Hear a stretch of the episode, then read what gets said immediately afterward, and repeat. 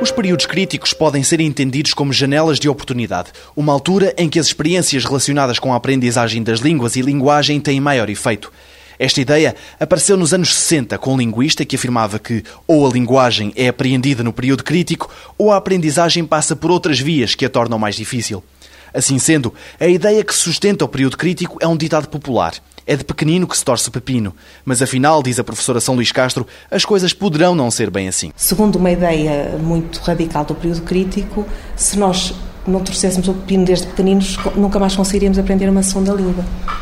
Ora, o que se tem verificado é que não é bem assim e que há uma porcentagem pequena de pessoas que, embora tenham aprendido a segunda língua já mais tarde, chamados aprendizes tardios, até na idade adulta, uma percentagem pequena dessas pessoas consegue falar a língua segunda com a mesma fluência e até sem sotaque, como falaria a língua materna. Também se verificou que não parece haver uma quebra abrupta da facilidade em aprender uma segunda língua conforme ela seja aprendida antes ou depois da puberdade. E, portanto, a ideia do período crítico hoje em dia é discutível e há até quem proponha a ideia de, em vez de período crítico, haver um período ótimo.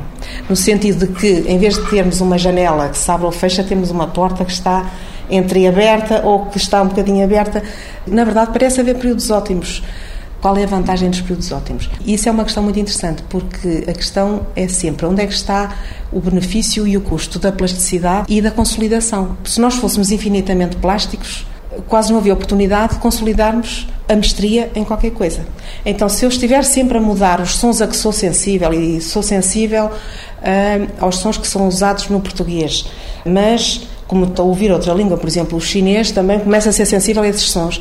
A certa altura, não há momentos para estabilizar as aprendizagens dos sons que são mais característicos de uma língua versus de outra.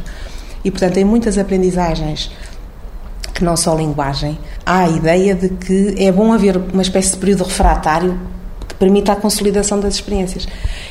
E podíamos conceber assim também um período crítico, um período ótimo para a linguagem, na medida em que essa tal janela de oportunidade ou essa porta entreaberta, por momentos também se fecha para permitir que o que já entrou se estabeleça melhor e se estruture e fique mais estável e mais seguro. Amanhã, uma pergunta sobre a árvore da vida.